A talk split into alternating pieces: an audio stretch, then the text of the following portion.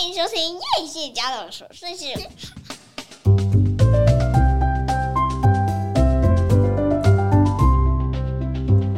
欢迎收听叶谢家的琐碎事，我是 Fermina，我是夸米，好久不见，我们经历了一个月没有录音，对，很快我们回来是因为想要跟大家介绍一本书，这本书我好久没有看到一本书是在一两个钟头内可以马上翻完的，就是现在市面上的书，很多人推荐的时候，你可能会觉得哇，好好看。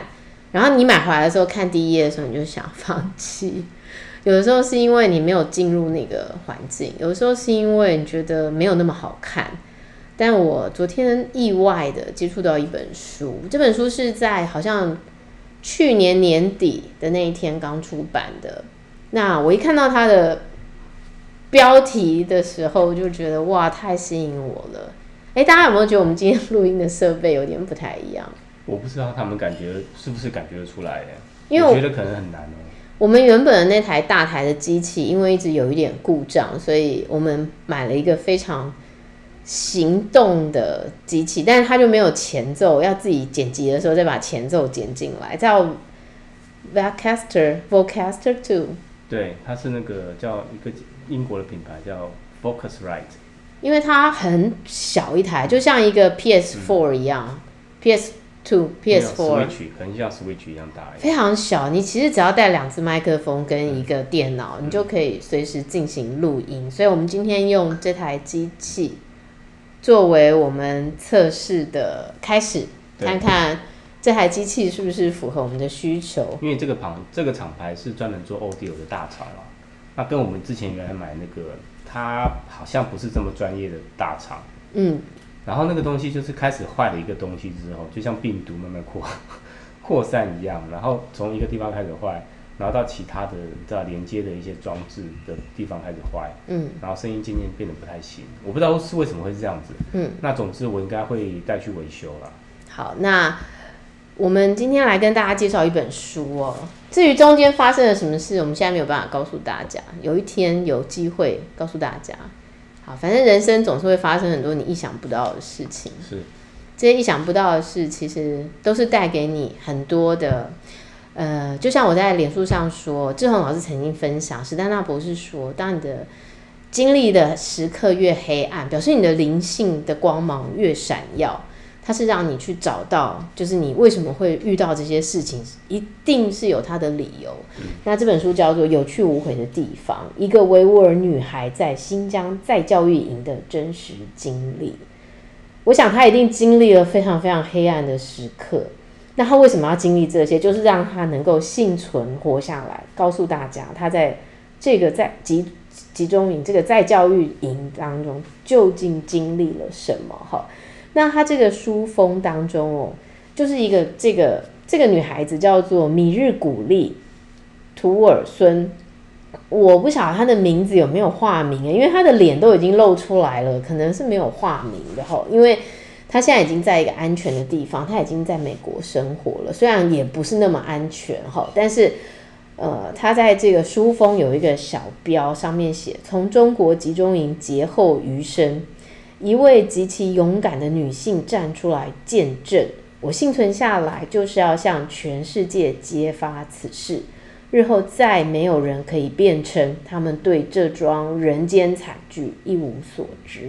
嗯，这本书真的是我大概最近看到一个最好看的书，就是你真的是毫无悬念的会在一个非常短的时间把它看完，而且。我相信他说的是真的啦，因为很多人都会觉得新疆并没有这个集中营，也没有所谓的再教育的事项。但是从这本书当中，他所揭发的每一个事情，都会让你，呃，特别是已经有孩子的母亲哦，你真的会觉得愤怒不已。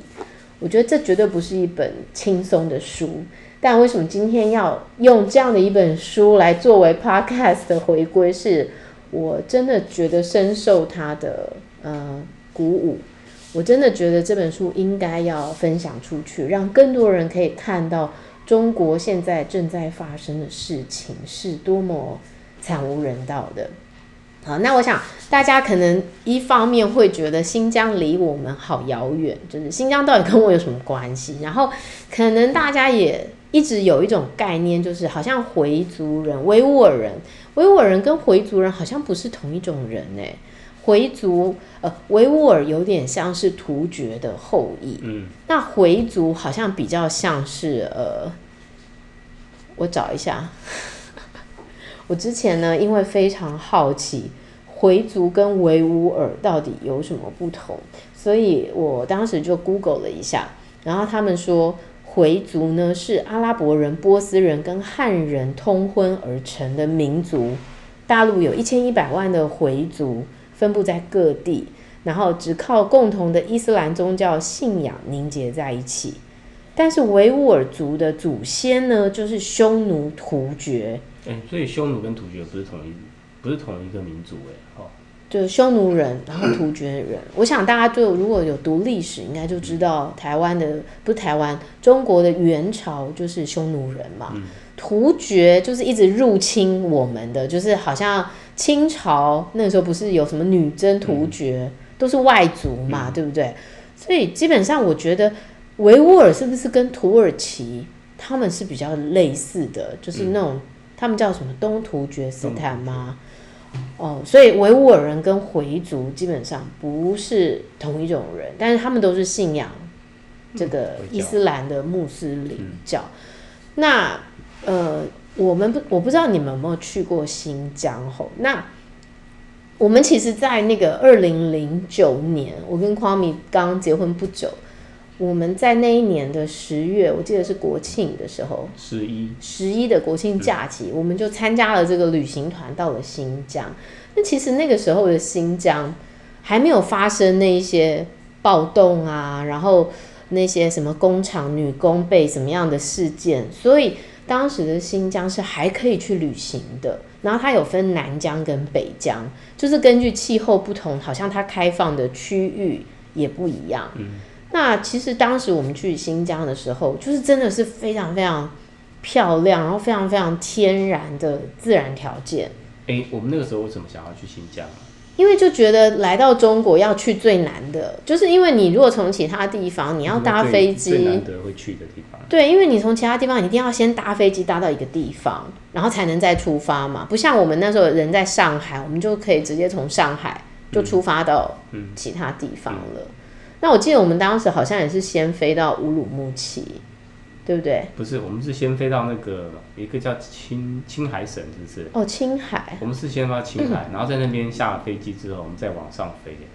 我其实有点忘记了。嗯、那但是其实当时他们就不断的给我们一个观念，就是当时我们听到的不是维吾尔族，哎，我们当时听到的就是回族很乱。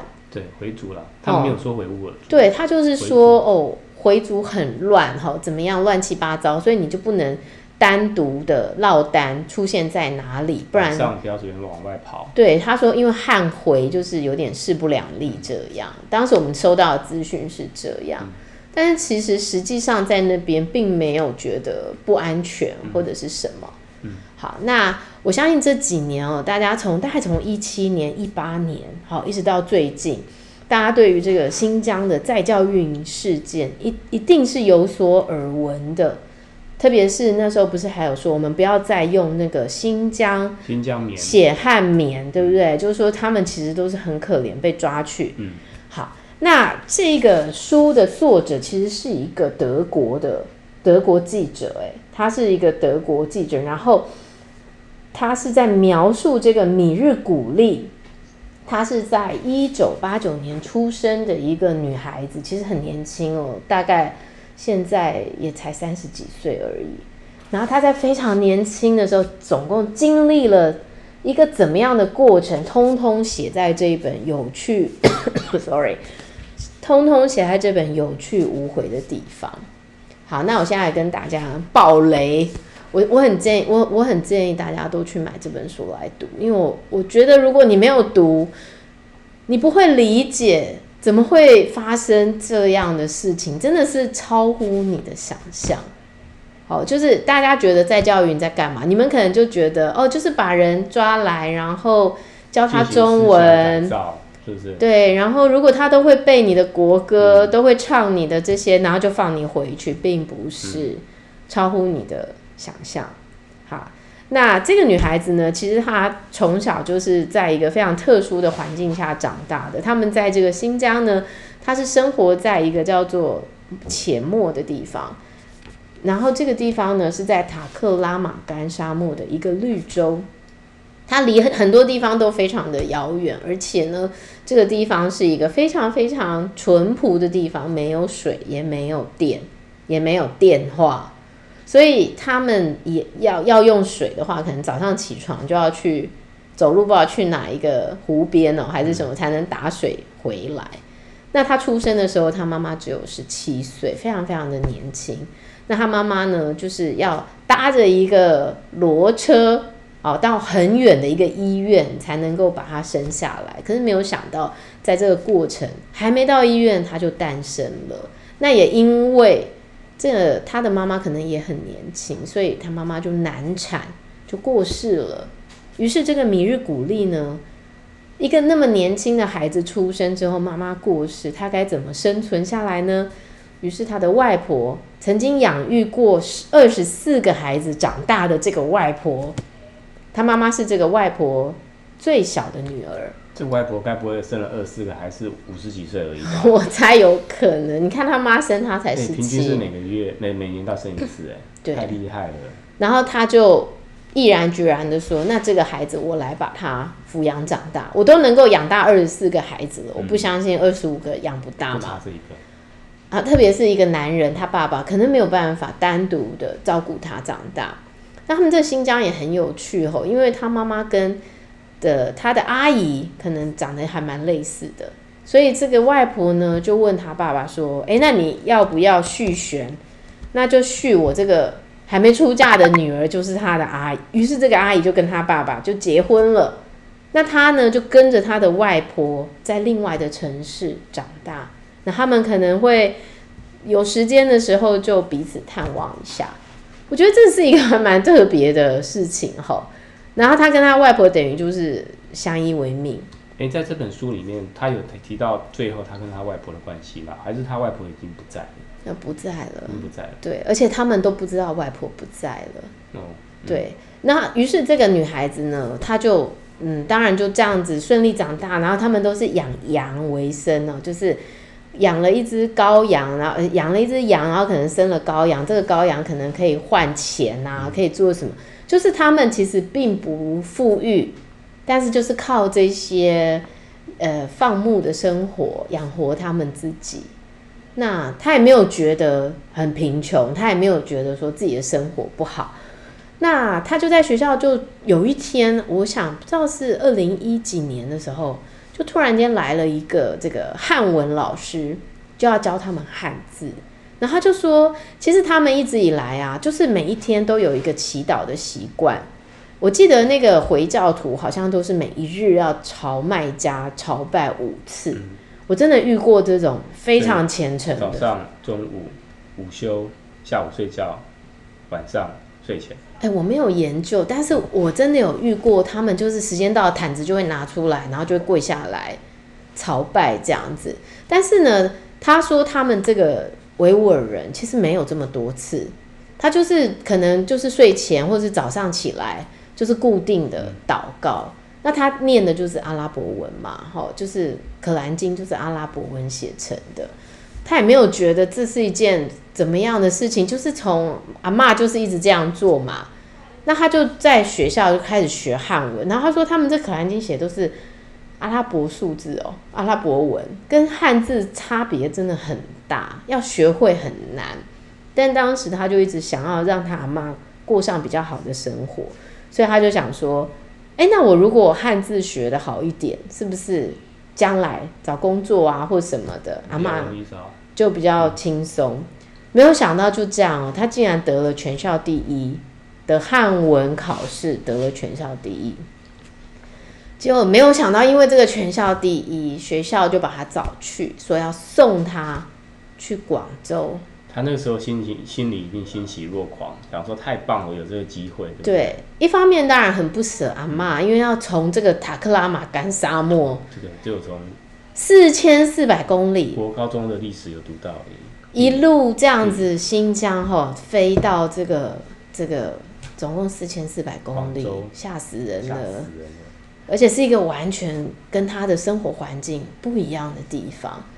但是他想没有关系，反正寒暑假可以回来，所以他就去到了广州。去到广州，他也觉得有一点奇怪，就是这个宿舍里面呢，可能三个汉人、四个汉人，然后就配一个这个维吾尔人。就是维吾尔人毕竟还是比较少数，而且呢，禁止他们说维吾尔话，然后不可以。其实他们好像是不可以有宗教信仰的。那可是呢，他遇到了很好的室友，他的这些室友竟然想要成为穆斯林，还问他说：“哎，怎么样可以成为穆斯林？”因为看他在祷告，就觉得哎，他好像跟神很要好，就觉得很有兴趣。于是呢，他就这样教他们：你就先取个名字啊，然后呢，你就经过神的同意啊，找个见证人，你就可以成为穆斯林。就没有想到这件事情啊。日后也成了他的罪证之一。那这个女孩子呢，在学校就表现得非常好，就是她的汉文就越读越好，越读越好，然后甚至可以在广交会打工。广交会就是那个有一个非常非常大的，很像我们的那种世贸展览，很多厂商都会在那边，然后很多外国厂商会来采购，那他可能就可以作为一个中介，就是可以跟别人交谈，然后帮别人翻译。然后他也因此打工赚了一些钱，那他就一直很想要去留学，他就因为他对外语很有兴趣，然后他就发现他对阿拉伯文好像很轻松可以读得懂。哎，我跟你讲，没有想到中国其实就是根据只要你的电脑是有输入阿拉伯文的，你是有在用阿拉伯文沟通的，你会讲阿拉伯文的。他们就觉得你是恐怖分子，一切都有记载，很可怕，真的很可怕。可是他们完全就是那种很天真的觉得，哎，我觉得这个就是跟我读的这些经文好像很像。对，二零一几年的时候监监控可能好像还没有那么那么怎么讲那么夸张，有一七一八，什么摄影机什么都有，所以网络上留的东西。在在中国内部网络应该都查得到，非常恐怖，我觉得很可怕，真的非常恐怖。那这个女孩子呢，就一心想说，那她想要去留学，然后呢，她成绩也很好，然后她就想说啊，那我可以拿奖学金，那是不是有机会？她就选了一个学校，这个地方呢，就是埃及。那埃及也是讲阿拉伯文，埃及也是回教国家嘛。于是呢，她就出发去到了埃及。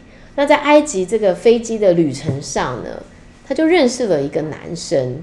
这个男生也很有趣。这个男生呢，就刚好就是从他要去读书的那个学校毕业的，就是一切就是这么刚好。那这个男生呢，叫做……哎，对不起，我看一下这个男生。不是这个阿拉伯的名字很难记。马莫德。没有，这个男生叫马穆德。然后这个马穆德呢，就跟他说了很多这个学校的事情，然后同时告诉他说，没有关系，你要是在这个学校遇到任何困难，你都可以来找我帮忙，我都会很乐意。他是一个埃及人，哦，好，这个女生就真的也很不客气的，就请他帮他找住宿的地方啊，然后他不太了解这边的文化，他就帮他做一个引导的人，这样。他们就成了非常好的朋友。那这女生呢，在埃及读书呢，也读得非常开心。那也常常跟她的家人联络。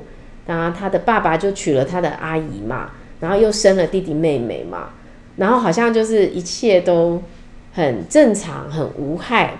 一直到呢，呃，有一天，你知道中国就全面收紧，好像是二零一七年的时候，因为当时好像在埃及有那个阿拉伯之春。阿拉伯的这个革命示威，就是要反对他们的，他们的当时的总统是不是叫穆巴拉克？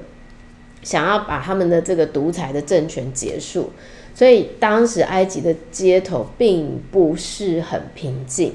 中国就以此为理由，然后就要扣回所有在埃及留学的留学生。那这个女生怎么办呢？这米日古丽就一直很想要留在国外啊，她不想要回去中国啊，他一直很想要运用他的专业，然后可以继续的学习，继续的读书啊，他很喜欢读书，所以他就跟他的同学讨论说，我们有什么办法可以留下来？于是他的同学就跟他说，那你要不要嫁给埃及人呐？就假结婚呐，你拿一个假结婚的证件，那你可能就可以留下来了。诶，他觉得。听起来好像有可能，于是呢，他就问了这个，我刚刚说什么？马木德吗？X 先生，好了，叫 X 先生。好，他就问了这个马木德，那你愿意跟我假结婚娶我吗？那马木德也很开心，就说可以呀，没有问题啊，我们这么好，对不对？我们这么要好，于是他们就在真的就这样办了一个婚礼哦。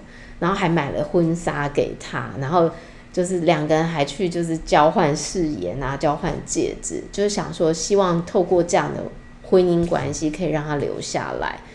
那没有想到就在这个过程，他们彼此发现哇，彼此陷入恋爱了。就是虽然一开始觉得彼此只是很好的朋友，但没有想到最后好像他爱上他了。然后这个盲目的也很喜欢他。那怎么办呢？他们觉得他们现在这是玩真的喽，他们是不是应该要通知他们的家长？是不是要更正式的让对方接受？于是就邀请他的父母从新疆来到埃及，然后请他这个埃及的公公婆婆可以互相介绍。但没有想到，这个女孩子的爸爸非常传统，他说：“你怎么可以？”什么？他到他到了埃及，发现他跟一个阿拉伯人交往，这怎么可以？你要嫁就要嫁我们维吾尔族的人，你怎么可以嫁给埃及人？他觉得这真的太不可思议了，这是不可以的，这是不能够接受的。所以他们也有歧视的那个是歧视吗？还是不习惯？不能嫁给自己种族以外的人，这很传统，就是很像以前那种古时候，嫁给老外要给豆豆和低不薄，就是那一种。不可以嫁，不可以异族通婚，那怎么办？他爸很反对，可是他的公公婆婆其实很喜欢他，嗯、那但是他并没有让他的公公婆婆知道说他爸爸其实是很反对的。他爸爸就说：“你不可以嫁给他，好，你要嫁嫁给我们维吾尔的人。”于是他这时候又想了一个办法，因为他如果不嫁，他就是要回去了嘛。嗯、虽然他正其实他文件都办完了，都已经嫁了。他就想到他的室友的男朋友也是维吾尔人，嗯，啊，不然就在他爸面前假装嫁给这一个室友的男朋友，让他可以顺理成章的留在埃及。两面骗了。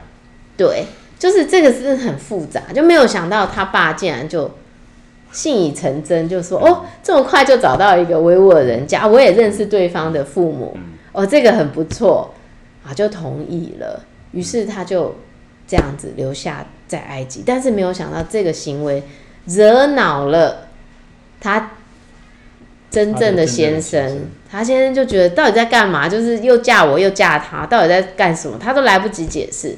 这个先生就说：“我们从此不要再联络了。”但是我觉得这边很奇怪，你好好解释的话，嗯、对方是可以听进去。我觉得他们维吾尔人好多讲不出口的东西，到底是为什么？我也不知道、欸。民族性的关系。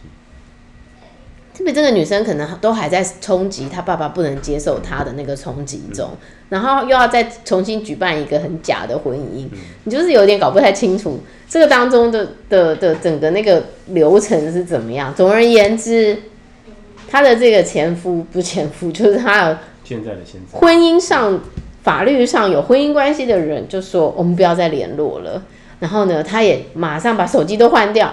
然后他本来在埃及开了一个店，这个店都易主了，这女生根本不知道他在哪里，没有想到，我觉得世事造化真的是超乎你的想象。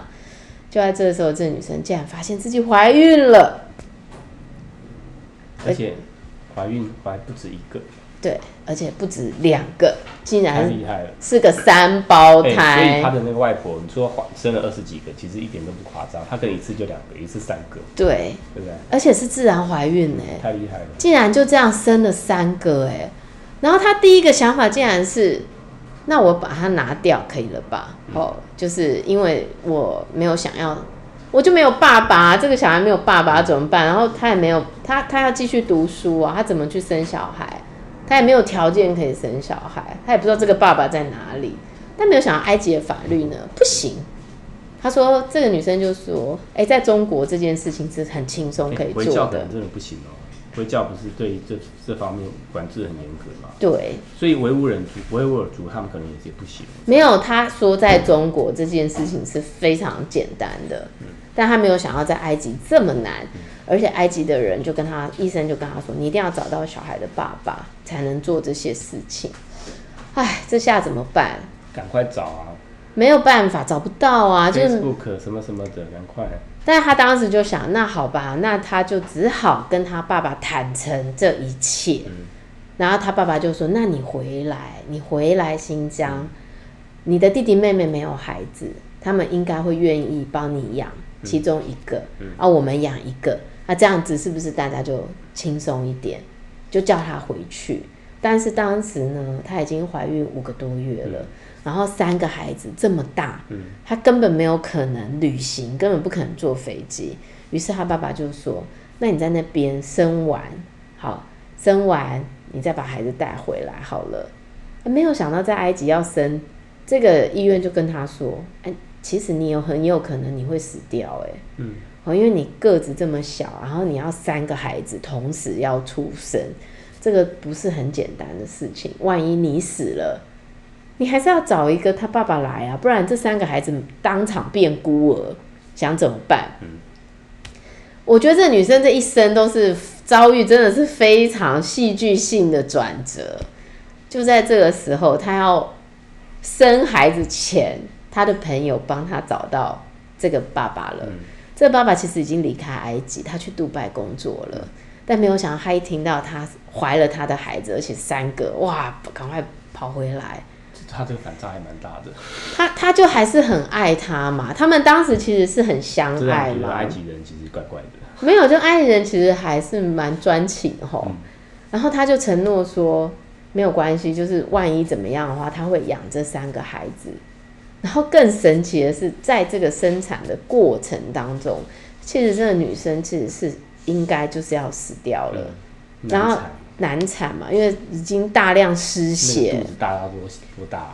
不不晓得。然后那个医生其实当时抱着他的大儿子叫穆罕默德，终于、叫穆罕默德了。对，抱来说来跟妈妈道别，因为他已经听不到他的心跳声了。没有想到这个孩子一贴到他的身上，然后大哭的时候，就把他换回来了。他本来已经可能都要再见了，就突然间就在这个时候觉得他有三个孩子，他不能死。这里面蛮有神机的感觉。对，于是他就活着回来，然后跟这个马穆德她的老公跟三个孩子就是这样子一家好好的。生下来团圆在一起。欸，其实我前几天听你讲的时候，我希望那个故事就是在这边做 ending 就最好了。对，就这边才是灾难的开始。对，这故事就是让你措手不及的，就在这里急转直下。嗯，嗯，这女生好死不死呢，她就在生完的两个月的时候，她很想带着她的先生，带着她的孩子，因为她觉得她爸爸好像从头到尾都没有接受过她先生嘛。她希望告诉她爸爸说。他先生已经回来了，然后他三个孩子很幸福、很平安，因为他先生非常疼这三个小孩。他希望回到新疆一趟，让他爸爸看到，说他其实过得很幸福。他千不该万不该，就是不该踏上新疆的归途。但是他终究会踏上。他就带着这个三个孩子跟他先生踏上这个新疆的时候呢，他先生被拦下来了，外国人禁止。进入新疆，他说：“那不行啊，那我太太一个人要带三个孩子回去怎么办？你放心，我们会派两个人随行保护他，他们会照顾这三个孩子。那他他太太也不疑有他，就跟他先生按耐一下，说：那没有关系，那我就先回去，然后我再跟你联络。就是没有想到，这两个其实也不是什么保姆，也不是什么善类，他就是公安。”他就跟这个女的说：“我告诉你，你等一下下车，我叫你去哪就去哪，你不要乱动。”于是他们在机场就这样和他的孩子被拆散，他就被戴上一个黑色的头套，从此见不到孩子了。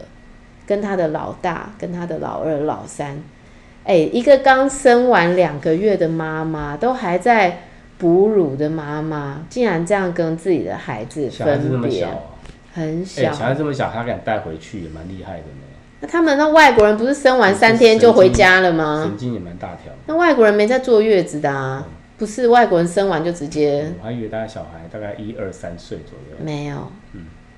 于是他就被罩上黑色的面罩，从这个时候就被送去了，就被送去集中营。集中营。对。然后他想说：“我做了什么？我我犯了什么错？我今天嫁给埃及人呢？我是埃及的公民呢？嗯、我到底做了什么？”嗯、然后从这个时候开始，哇，那个集中营里面什么人都有。他不是只有抓维吾尔哦。只要你会阿拉伯文的，你都死路一条。嗯，有那种印尼的阿拉伯讲会讲阿拉伯文的。你每次跑去那边干什么？有那个马来西亚啊，很请请很想要来乌鲁木齐读书的，就是有各式各样的。然后他们就每天被拷问，然后四十个人住在四十平方大小的地方。看看是男女分开吗？那个时候是男女分开，连睡觉都没有办法躺下来。要上大号的时候，每一天就是只有一个洞，所有的人就是在众目睽睽之下脱下你的裤子，在那个洞大便。所以你可以想象那个牢房有多臭，就是臭到你没有办法想象。嗯，然后你吃什么？每一天早上你要头低低的说，诶，什么？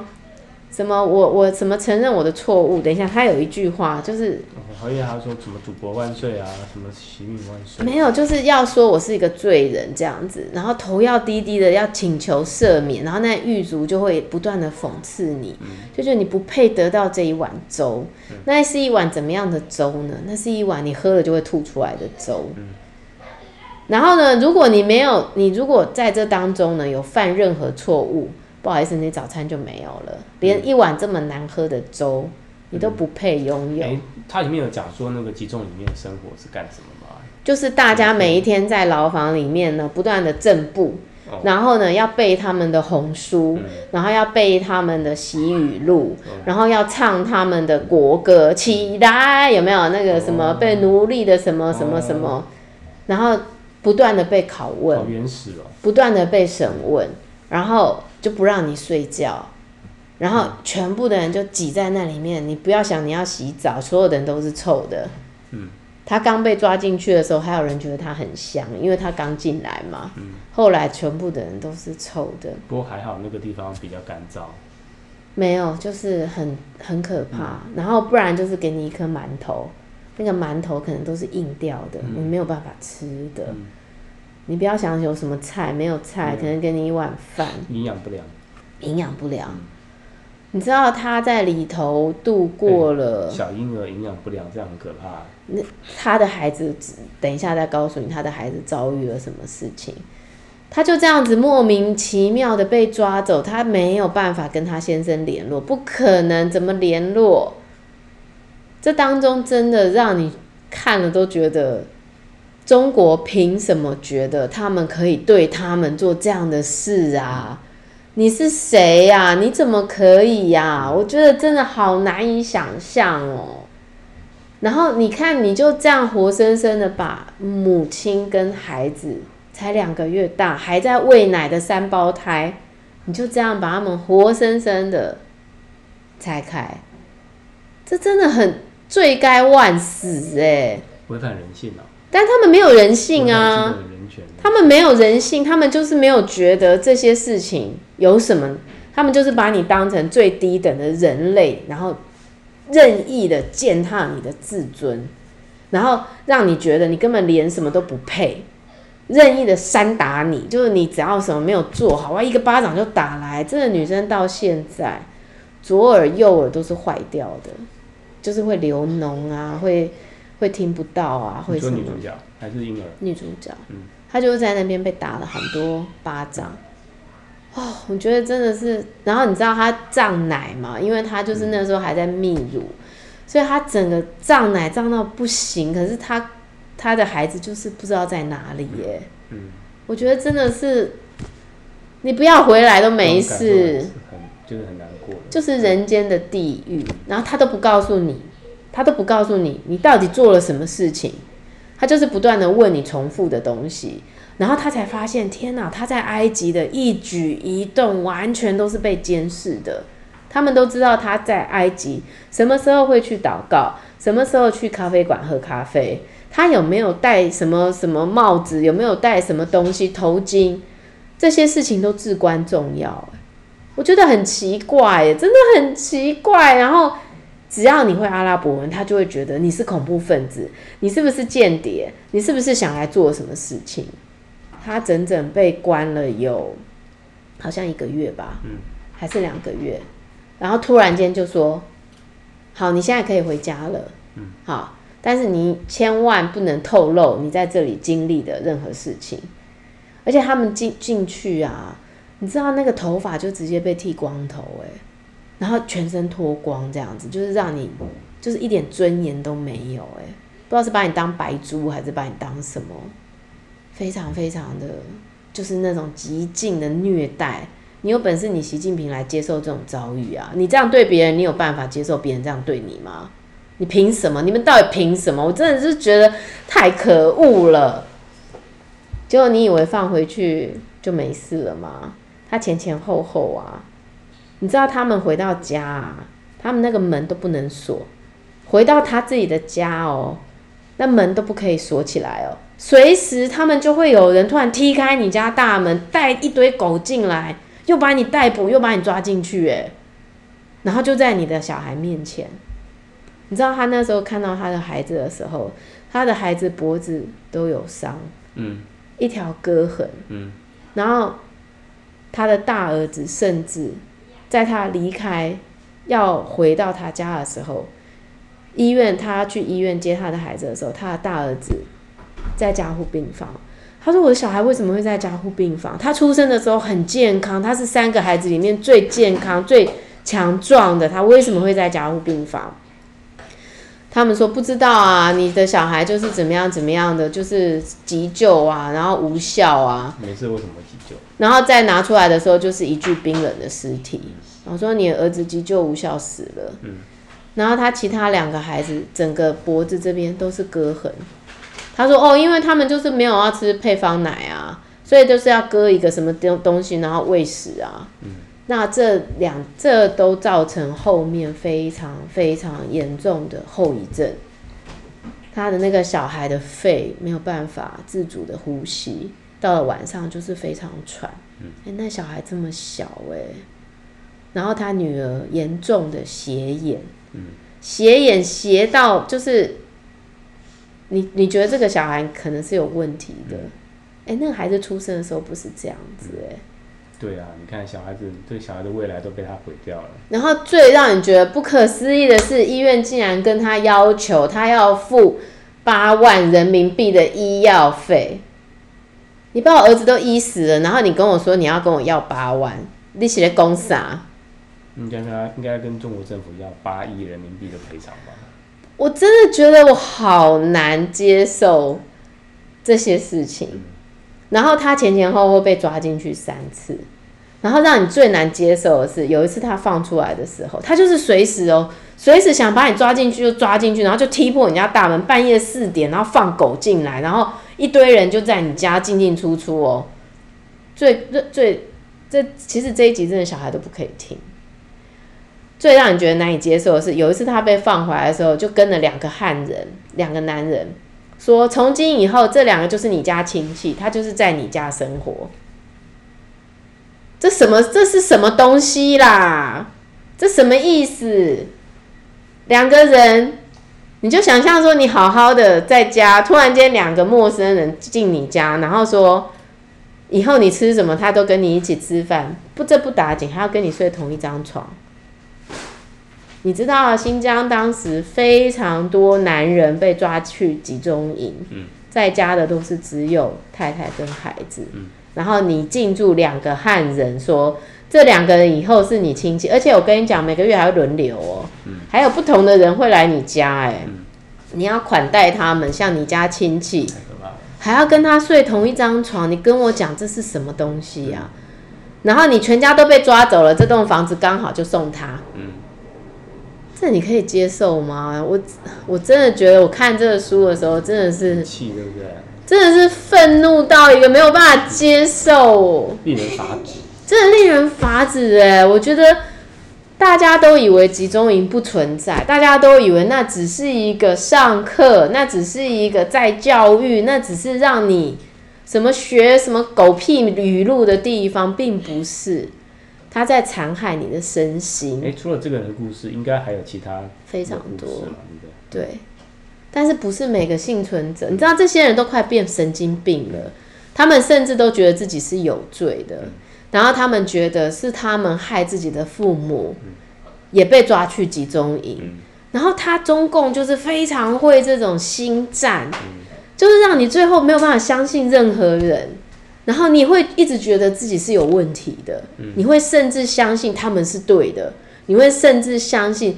那个中国人还觉得我们是帮你养你的孩子哎，这公傻啦，嗯，人家是埃及人呢，我真的是，然后这个女生没有可能跟她的先生联络，她完全没有自己的行动自由，她家有监视器，有监视的人，有人二十四小时的跟政府报告她在家的一言一行，她甚至没有办法跟自己的爸爸说她在监狱里面遭遇了什么事情。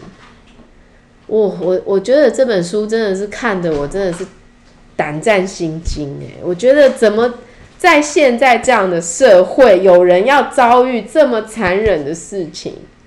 那你在这本书里面看到了哪些人性的希望？就是他在当时进去的时候，他因为他手铐脚铐全部都扣着，嗯，可是他很想大便，特别是。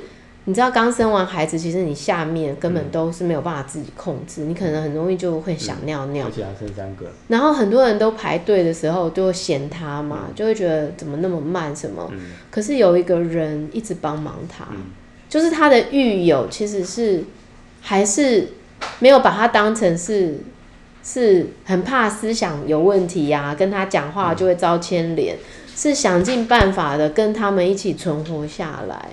可是我跟你讲哦，到后面啊，他被判成是死刑的时候，中共哦就会跟其他的狱友讲说，这个穿橘色的哦，你千万不能跟他讲话哦，就是开始分裂他们。就如果你团结起来的话，他们才会害怕嘛。然后就让大家都很害怕这种穿橘色的，表示他是重刑犯。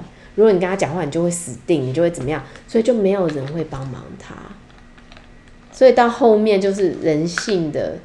最深渊的时候，好，这个故事真的是，这个故事真的很很神奇，它有很多很多的，很多很多那种峰回路转的时刻。就在他被判死刑的那一天，他已经知道自己要死了，然后不知道自己的孩子在哪里，竟然他们帮他换上干净的衣服，还帮他化了妆，擦了保养品。他说：“他的先生来救他，他的先生来找他。他不敢相信，他先生是怎么知道他被抓进去这里？他又怎么去找到他的？太厉害！哎，搞不好第二本书就是讲他先生，从他先生的视角出发。没有。但是我跟你讲，even 是现在他已经逃到美国去，嗯、然后他把他的故事在美国的一个听证会上。嗯”他为什么会被救去美国？就是因为美国的国情院、国务院跟美国的这个的一个单位，就是他们希望他来作证，嗯、来让美国人知道新疆集中营到底发生了什么事。嗯、如果你愿意来作证，我们就提供政治庇护，我们保护你跟你的、嗯、你的两个孩子，因为第老大死了。嗯、对，那即便是在这样的保护下。他还是不断、不断、不断的被中国的情治人员骚扰。他不管搬到哪里，都会有人去骚扰他家。比如说，在他的门上画十字，或者是把砖头丢进他家，那玻璃就突然间破掉。他搬了五次家，都没有办法逃离这个魔咒。嗯，你中国的那种电网，嗯，无所不在。嗯，这个故事非常精彩。我真的很久很久没有读到一个故事，是我在两个小时内马上没有办法停下来把它看完的。我希望他有一天还是可以跟他妈爸爸妈妈见面，但是我觉得应该不可能。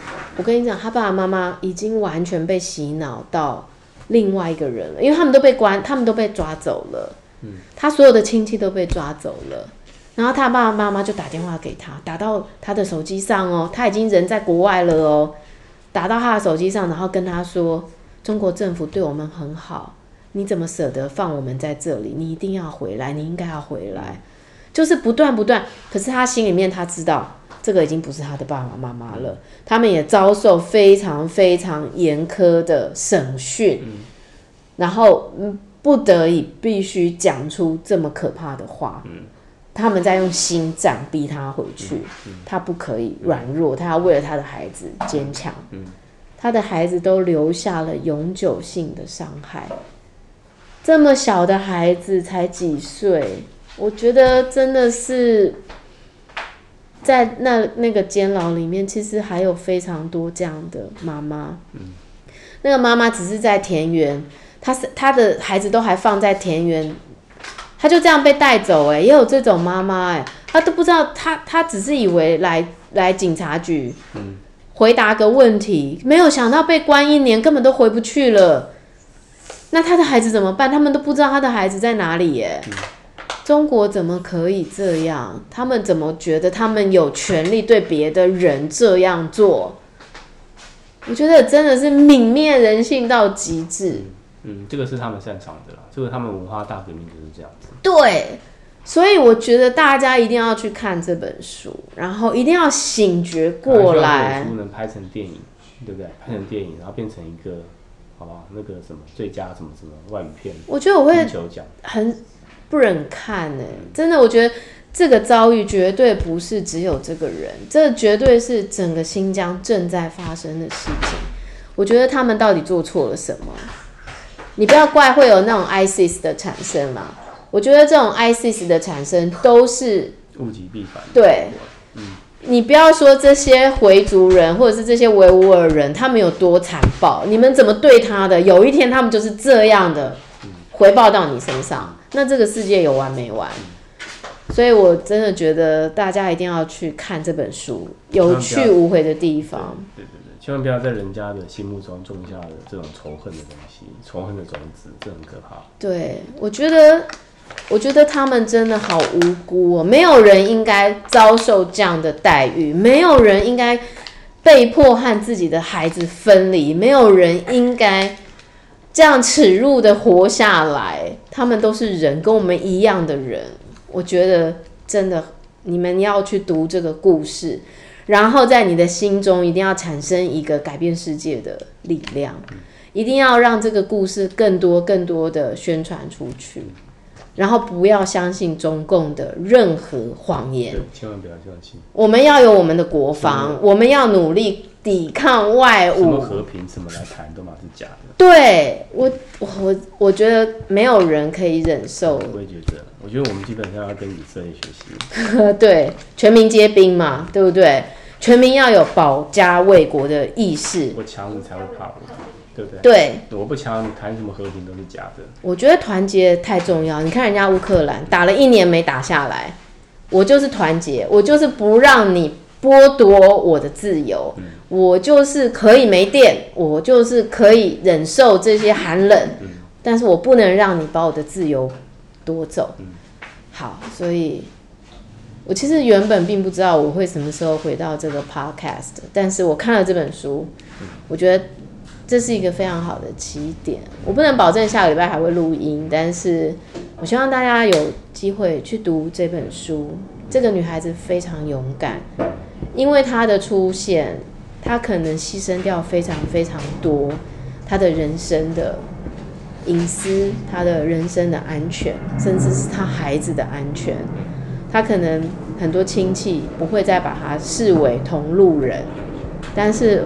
我认为他遭受这么多不公不义的对待，这么黑暗的这些你没有办法想象，你们去看书，你真的没有办法想象，就是为了活着，证明这些事情确有其事。嗯，好，希望大家去买这本书，非常好看，有去无回的地方。我看一下报道也是可以啊。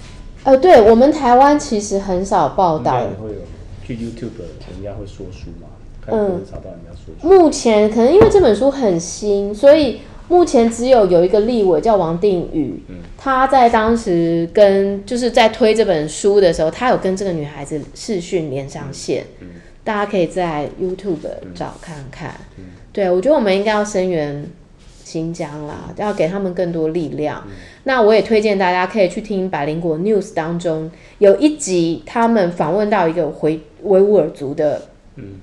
因为很多人都在说，其实维吾尔人很坏啊，其实他们杀了很多人啊，所以有一个女孩子，她是当时在现场的，她还原整个事件，是不是跟你们在媒体上看到的？我们一般基本上都是被被洗脑过，被对，就被被怎么讲？那文章被改写过了，对，接受这样的文章。那她是人在现场。他告诉你现在新疆正在发生什么事，我我是觉得大家可以去找白灵果 News 的这一集节目，好好去听一听，然后就发现我们现在在台湾真的是太幸福、太自由、太难得可贵了，大家好好珍惜，不要把这些好不容易的东西拱手让给别人。谢谢你收听我的节目，我们今天的节目就到这边，会不会有下一集？不知道哦。希望还会有，希望我们很快再见，我们下次再见，拜拜。